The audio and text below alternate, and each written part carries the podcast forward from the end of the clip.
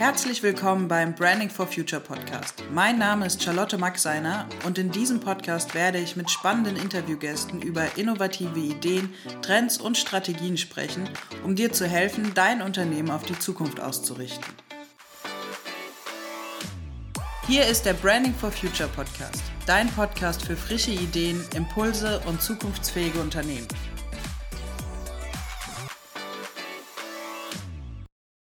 Im heutigen Podcast habe ich meinen Kollegen Julian Eckert zu Gast. Der Julian und ich haben uns lange über das Thema Ablehnung im Beruf unterhalten. Ursprünglich war eine Podcast-Folge geplant. Ich habe jetzt aber beschlossen, wir machen einfach zwei daraus, weil das Gespräch super informativ und aufschlussreich war. Ihr bekommt heute den ersten Teil zu hören, in dem es vor allem darum geht, wie die Ablehnung im Beruf Einfluss nimmt auf die gesundheitliche Verfassung von Mitarbeitern. Ich wünsche euch ganz viel Spaß beim Anhören.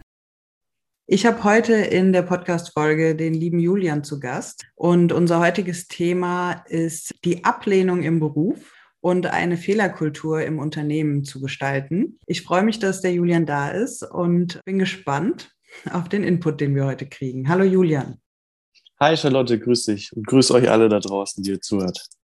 Bevor wir jetzt mit dem Thema direkt einsteigen, erzähl doch mal unseren Zuhörern, wer du als Privatperson bist. Das ist eine gute Frage. Da müsst ihr dir wahrscheinlich einfach mal meine Freundin fragen, weil selbst hat man ja da meistens ein kleines Wahrnehmungsproblem. Nein, Spaß. Also grundsätzlich würde ich mich mal als einen sehr ruhigen und offenen, bodenständigen Menschen beschreiben. Ich liebe den Sport und der Sport nimmt bei mir auch eine sehr, sehr große Rolle im Leben ein. Ich bin Torhüter in einem Fußballverein äh, und wie die meisten Torhüter habe ich wahrscheinlich auch ja, ein bisschen den Schlag abbekommen, weil sonst würde man sich das wahrscheinlich auch nicht freiwillig antun. Ähm, aber es macht mir auf jeden Fall großen Spaß. Und ja, ich versuche da natürlich auch immer das Beste aus mir rauszuholen. Vielleicht auch manchmal ein bisschen zu verbissen, aber ich verliere nur einfach sehr ungern. Mhm.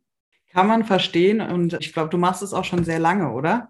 Ja, also ich spiele jetzt bestimmt schon 20 Jahre Fußball. Ähm, wurde zwar damals ins Tor gezwungen, relativ früh, aber die meiste Zeit ist es jetzt auf jeden Fall so, dass ich da zwischen dem Pfosten stehe und versuche, die Bälle zu halten. Schön, schön. Aber ich glaube, wir kommen später nochmal darauf zurück, mhm. weil ich ja bei äh, LinkedIn einen Beitrag von dir gesehen habe, der mich überhaupt auf die Idee dieser Podcast-Folge gebracht hat. Von daher will ich da noch gar nicht so genau drauf eingehen. Aber vielleicht magst du auch nochmal sagen, was du im Berufsleben machst. Und was ist deine Aufgabe bei Convarox? Also, ja, ich würde mal behaupten, dass ich im Berufsleben jetzt gerade noch ein bisschen im Aufbau bin beziehungsweise jetzt so das Gefühl habe, dass ich langsam so das Thema gefunden habe, in dem ich mich wohlfühle und ja, versuche das gerade natürlich alles umzusetzen und mich da ein- und auszuleben. Und ja, ich habe viel ausprobiert früher mit zahlreichen Ausbildungen. Und ja, bei mir war früher immer so ein bisschen das Problem, dass ich das Gefühl hatte, dass ja Privat- und Berufsleben nicht so zueinander passen und nicht so miteinander connecten können. Und mir ist es tatsächlich sehr, sehr wichtig, dass ich relativ authentisch sein kann, sowohl in der Arbeit als auch im Privatleben und da nicht, ja, verschiedene Rollen eben einnehmen muss. Und das hat sich jetzt so im letzten halben Jahr ganz gut ergeben. Da gab es dann auch seitens Convarox eine super Unterstützung. Wir haben ja Personal Branding aufgebaut, zusammen mit dem Jascha, der extern uns da unterstützt hat. Mhm. Und ja, so konnte ich jetzt da einen schönen Weg finden, wie ich meine Stärken und meine Fähigkeiten einbringen kann. Mhm. Für Convarox äh, bin ich tätig im Bereich Digitalisierung. Das mache ich zusammen mit dem Thomas Knüttel. Wir beraten hier Unternehmen, bevorzugt auf die Baubranche haben wir uns spezialisiert und versuchen da eben die Prozesse, die Arbeitsabläufe zu vereinfachen und zu digitalisieren. Mhm. Ja, was unseren Kunden dann einfach jede Menge Zeit, vor allem dann Geld und ja, ganz, ganz viel Nerven sparen kann. Ich persönlich versuche meine äh, Kontakte immer sehr persönlich und ähm, auf Augenhöhe zu behandeln. Mir ist der, der Austausch sehr wichtig. Ansonsten halte ich mich auch gern ein bisschen im Hintergrund ähm, und arbeite da ruhig aus dem Hintergrund heraus. Hm. Vielen, vielen Dank für die ähm, Vorstellung nochmal. Ich finde, du hast dich sehr treffend Gerne. beschrieben. Also ich glaube, deine Selbstwahrnehmung ist doch ganz gut. ja, hoffentlich. Sonst wäre das mit der Authentizität ja auch nicht so gut. Das stimmt, ja. Du hast jetzt gerade ähm, schon erklärt, dass du mit dem Thomas viel im Bereich Digitalisierung machst und wir beschäftigen uns bei unserer Arbeit ja generell viel mit dem Thema Transformation, die gerade in der Arbeitswelt ja immer wieder passieren. Und gerade die Digitalisierung ist ja ein Paradebeispiel dafür, was ein Wandel bewirken kann. Genau. Warum ist dir das Thema Digitalisierung im Beruf ein Anliegen? Und was glaubst du, worin die Chancen digitaler Prozesse liegen? Also ich ich war schon als Schüler immer einer von den kleinen Nervigen, die gesagt haben, Mensch, ich würde gerne meinen Laptop mitnehmen und anstatt Bücher und, und Hefte dann da drin schreiben. Nur hat es mir keiner erlaubt. Das fand ich immer ein bisschen blöd. Und ja, für mich war das damals nervig. Ich als kleiner, schmaler, schlanker Junge äh, war die Tasche halt auch einfach super schwer. Und dann habe ich das für sinnvoll empfunden, zu sagen, hey, lass mich doch meinen Laptop mitnehmen. Das war jedes Mal ein Kampf, dieses Riesengerät da hinter mir herzuschleppen. Und ja, jetzt probiere ich das natürlich umzusetzen und merke einfach, wie, ja, in Deutschland, wir dokumentieren uns förmlich zu Tode und verschwenden da Unmengen an Ressourcen, egal ob das Papier ist oder Ressourcen wie Zeit und Geld. Und das kann man einfach viel sinnvoller nutzen. Und gerade in dem Jahr wurde uns das ja auch bitterböse vor Augen geführt, wie weit wir davon noch entfernt sind, gerade was die Flexibilität und die Unabhängigkeit anbetrifft zu arbeiten, was jetzt ähm, die Räumlichkeiten betrifft. Also wir mussten alle teilweise noch gut, wir bei Convarox jetzt nicht, weil wir schon von Anfang an viel mit Homeoffice gearbeitet haben, aber die meisten Kunden hatten einfach das Problem, dass die darauf gar nicht vorbereitet waren. Ja, habe da eine klare Vorgehensweise, was das Thema Digitalisierung der Prozesse bei unseren Kunden eben angeht. Ich sage immer, wir brauchen die 20 Prozent der Prozesse, die 80 Prozent der Zeit ausmachen. Also nochmal zur Erklärung, Prozesse sind für uns einfach die, die Arbeitsabläufe im Unternehmen. Ähm, und ja, wie gesagt, es geht für mich am Ende des Tages nicht darum, dass kein Blatt Papier mehr auftaucht im Unternehmen und oder keiner mehr einen Stift in der Hand hat. Darum geht's nicht. Es geht einfach nur darum, dass die Mitarbeiter, der Geschäftsführer einfach das komplette Unternehmen einfachere und zeitlich kürzere Arbeitsabläufe und Prozesse hat und durch die Technik unabhängiger werden von Ort und Zeit. Was gerade die Zeit ist heute ein sehr, sehr wichtiges Gut. Ähm, und ja, das hat uns, wie gesagt, diese Problematik, die uns die letzten 13 Monate begleitet, sehr, sehr deutlich vor Augen geführt und auch sehr deutlich vor Augen geführt, dass wir da in der einen oder anderen Stelle noch ein bisschen Nachholbedarf haben. Definitiv, ja. Du hast jetzt gerade schön erklärt, was Prozesse sind. Und moderne Arbeitsprozesse führen ja jetzt nicht immer nur zu Änderungen im Aufbau und in der Struktur eines Unternehmens, so wie wir es zum Beispiel mit einem Digitalisierungskonzept machen, sondern ähm, es führt ja auch natürlich zu zwischenmenschlichen Veränderungen oder zu Änderungen auf der zwischenmenschlichen Ebene und Verhaltensänderungen. Denkst du auch, dass Arbeitgeber heute mehr Wert auf die Verfassung ihrer Mitarbeiter legen sollten, gerade auf die Psyche? Absolut. Und ich finde es tatsächlich sehr, sehr bedenklich, dass wir diese Frage überhaupt stellen müssen.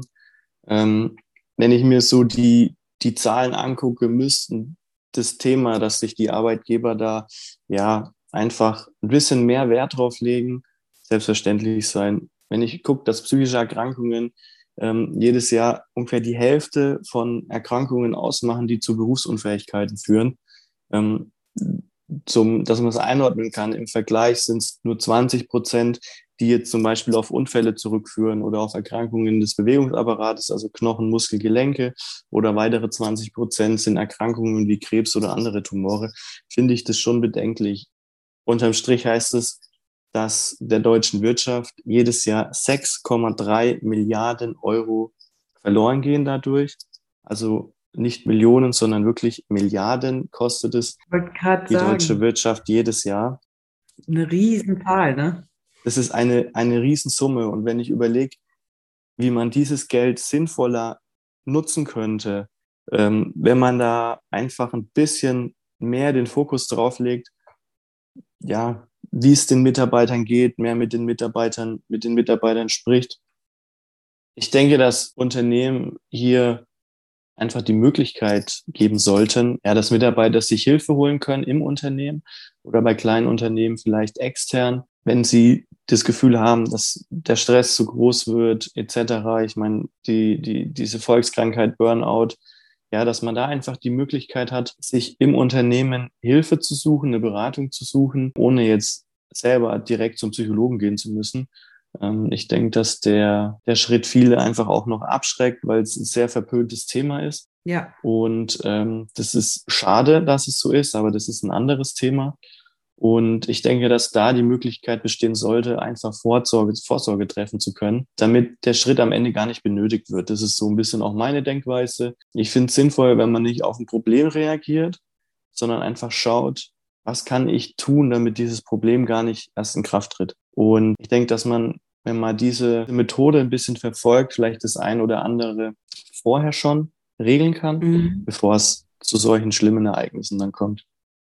Definitiv. Ich hatte jetzt gerade einige Gedanken bei dem, was du alles erzählt hast. Mir waren zum Beispiel die Zahlen nicht so bewusst. Also 6,3 Milliarden ist wirklich viel Geld. Ähm, und ich habe auch diesen wirtschaftlichen Aspekt noch nicht so im Fokus gehabt. Finde ich einen total interessanten und wichtigen Denkansatz dahinter. Und ich empfinde es genauso. Also es ist leider noch sehr verpönt und auch immer schambehaftet und ist eigentlich auch wieder ein wichtiger Grund, da auch in Perspektivwechsel zu gehen und die Sache einfach mal von einer anderen Perspektive anzugehen und zu gucken, was kann ich meinen Mitarbeitern an die Hand geben, damit es ihnen besser geht. Also wirklich, was du am Ende gesagt hast mit der Vorsorge, dass man eine Vorsorge treffen sollte, bevor das Problem überhaupt entsteht, ist, glaube ich, ein ganz wichtiger Punkt.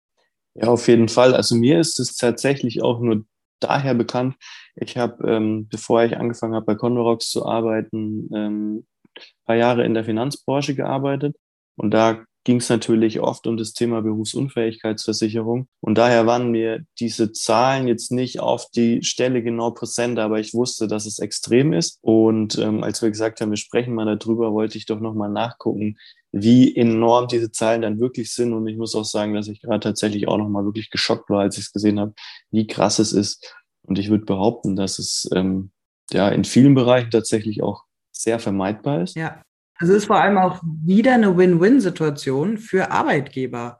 Weil wenn du von vornherein deine Mitarbeiter richtig verpflegst, also dich richtig um deine Mitarbeiter kümmerst, sparst du dir enorm viele Kosten ein und machst quasi was für die Gesundheitsförderung, was ja sowieso ein sehr, sehr, sehr wichtiger Punkt ist. Ne? Ganz genau. Und ich finde, da haben wir genauso wie in der Digitalisierung einen enorm hohen Nachholbedarf.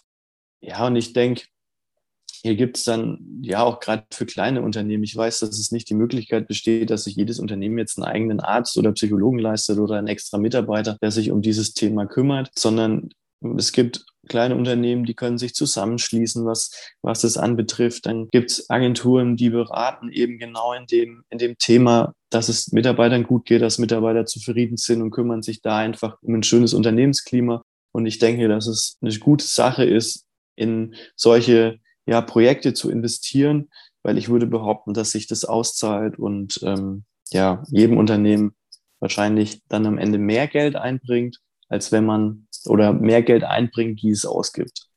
Mhm. Und ja, ich meine, wenn man die Kosten anguckt, das runterbricht auf die einzelnen Unternehmen, ähm, ist da ein großes Einsparpotenzial. Und jeder, denke ich, kennt es, wenn man glücklich und sorgenfrei früh auf die Arbeit fährt, dann kann man viel, viel besser arbeiten, als wenn es einem nicht gut geht. Und ja, die meisten Zahlen, ich habe es jetzt nicht im Kopf, sagen aber ja, dass viele, viele unzufrieden sind in ihrem Job. Und ich denke, dass wir da einfach sehr, sehr viel tun können. Und es ist sehr schade, dass man so viel Zeit seines Lebens an einem Ort verbringt, wo man sich dann im Endeffekt nicht wohlfühlt. Ich finde, es ist eine sehr schöne Idee, die du eben genannt hast, gerade für kleine Unternehmen sich zusammenzuschließen, vielleicht regional, um diese Problematik anzugehen und dafür auch mal ein Bewusstsein zu schaffen und eine Unternehmenskultur im eigenen Unternehmen zu kreieren, wo sich die Mitarbeiter wirklich wohlfühlen. Ne? Dieser Wohlfühlfaktor ist, glaube ich, heute noch nicht so präsent. Und ich glaube fast, dass viele Mitarbeiter ähm, unzufrieden sind und gar nicht genau wissen, wo es herrührt. Und es hängt aber oft einfach wirklich mit dem psychischen Zustand zusammen, weil ähm, die meisten Ursachen von Burnout sind ja Stress und Druck und hängen im Prinzip ja immer mit ursprünglichen menschlichen Bedürfnissen ja. zusammen. Also wir haben ja ähm, alle immer mal die Angst, Fehler zu machen oder Ablehnung zu erfahren. Ja, absolut. Also ich meine, ein Unternehmen ist jetzt auch kein Mutter-Theresa-Verein, der jetzt sich mit der Vergangenheit von jedem Mitarbeiter beschäftigen muss und das aufzuarbeiten. Und je größer ein Unternehmen einfach ist, desto schwieriger wird es, jeden einzelnen Mitarbeiter da ähm, ja als Individuum zu betrachten, auch obwohl es ja trotzdem sehr, sehr wichtig ist. Und klar muss ich auch ein. Vielleicht wird es schwieriger, aber es ist eigentlich ähm, einfach, wenn man von vornherein Rahmenbedingungen dafür ja, schafft. Das genau. Und ich meine, das, was ich ja eigentlich sagen wollte, ein Unternehmen muss sich selbstverständlich in erster Linie darum kümmern, dass Geld verdient wird und dass die Mitarbeiter bezahlt werden. Ähm, das steht völlig außer Frage.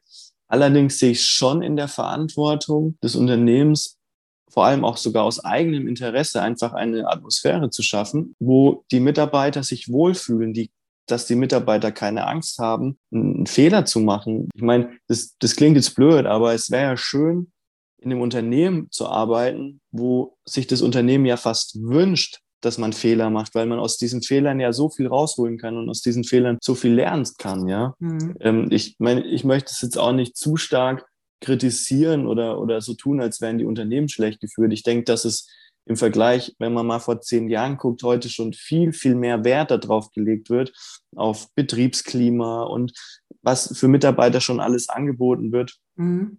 Aber dennoch muss man einfach im Auge haben, dass sich die, die Anforderungen gewandelt haben. Die Gesellschaft hat sich extrem gewandelt und somit auch die Sorgen und Probleme von jedem Einzelnen. Und da muss man einfach gucken, dass man da noch ein bisschen mehr das Auge drauf legt. Und gerade was ja diese Zwischenmenschlichkeit, Empathie etc. in einem Unternehmen betrifft, müssen eben vielleicht die, ja, die einzelnen Mitarbeiter mehr geschult werden, auch die, die Vorgesetzten bis hoch zum Geschäftsführer um da ein Betriebsklima zu schaffen, wo sich jeder wohlfühlt und keine Angst hat, was kaputt zu machen.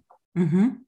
Ja, auch eben hast du schon erwähnt, ähm, die letzten 13 Monate haben gezeigt, wie viel sich da gerade tut. Und auch in diesem Punkt, das ist ähm, ein ganz großer Aspekt, glaube ich, von dem Arbeiten in Zeiten zu Corona ist das ja auch eine Riesenherausforderung. Also sowohl wie sich die Rahmenbedingungen geändert haben, haben sich da ja auch diese weichen Faktoren geändert. Und ähm, auch wenn viele Mitarbeiter davon profitieren in ihrem Familienleben und ihrem Freizeitleben, es gibt natürlich auch die andere Seite. Ne? Es gibt auch Mitarbeiter, die jeden Tag es gewohnt waren, pünktlich morgens um acht auf der Arbeit zu sein und denen das fehlt und die da auch eine soziale Isolation zum Beispiel spüren. Also ich glaube, gerade im Moment in dieser Krisenzeit ist es ein ganz wichtiger Punkt, da auch nochmal verstärkt drauf einzugehen und auch gerade zu gucken, mit den digitalen Maßnahmen, die wahrscheinlich schon jetzt viele ergriffen haben ja. während Corona, die auch für sowas zu nutzen.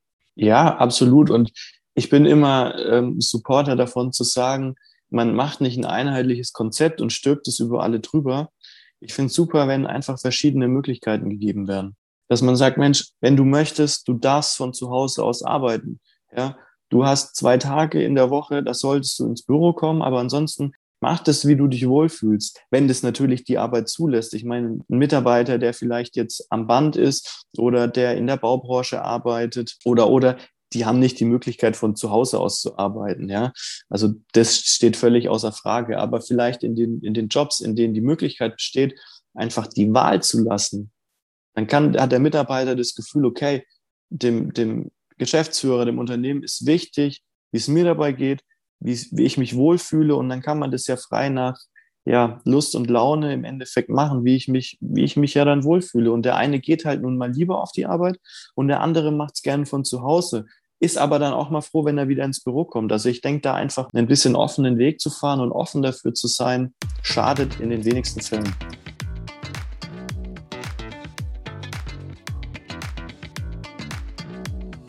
Das war unsere heutige Podcast-Folge. Vielen Dank fürs Zuhören, schön, dass du dabei warst. Wir haben dir alle wichtigen Informationen und Links in die Shownotes dieser Folge gepackt. Hinterlass uns gerne deine Gedanken in den Kommentaren oder vernetz dich mit uns in den sozialen Medien. Du findest uns bei LinkedIn, Facebook, Instagram und Xing, wo wir auch regelmäßig interessanten Content für dich bereitstellen. Und wenn dir diese Podcast-Folge gefallen hat, dann freuen wir uns, wenn du uns positives Feedback in Form von einer Bewertung schenkst. Bis zum nächsten Mal, dein Branding for Future Team.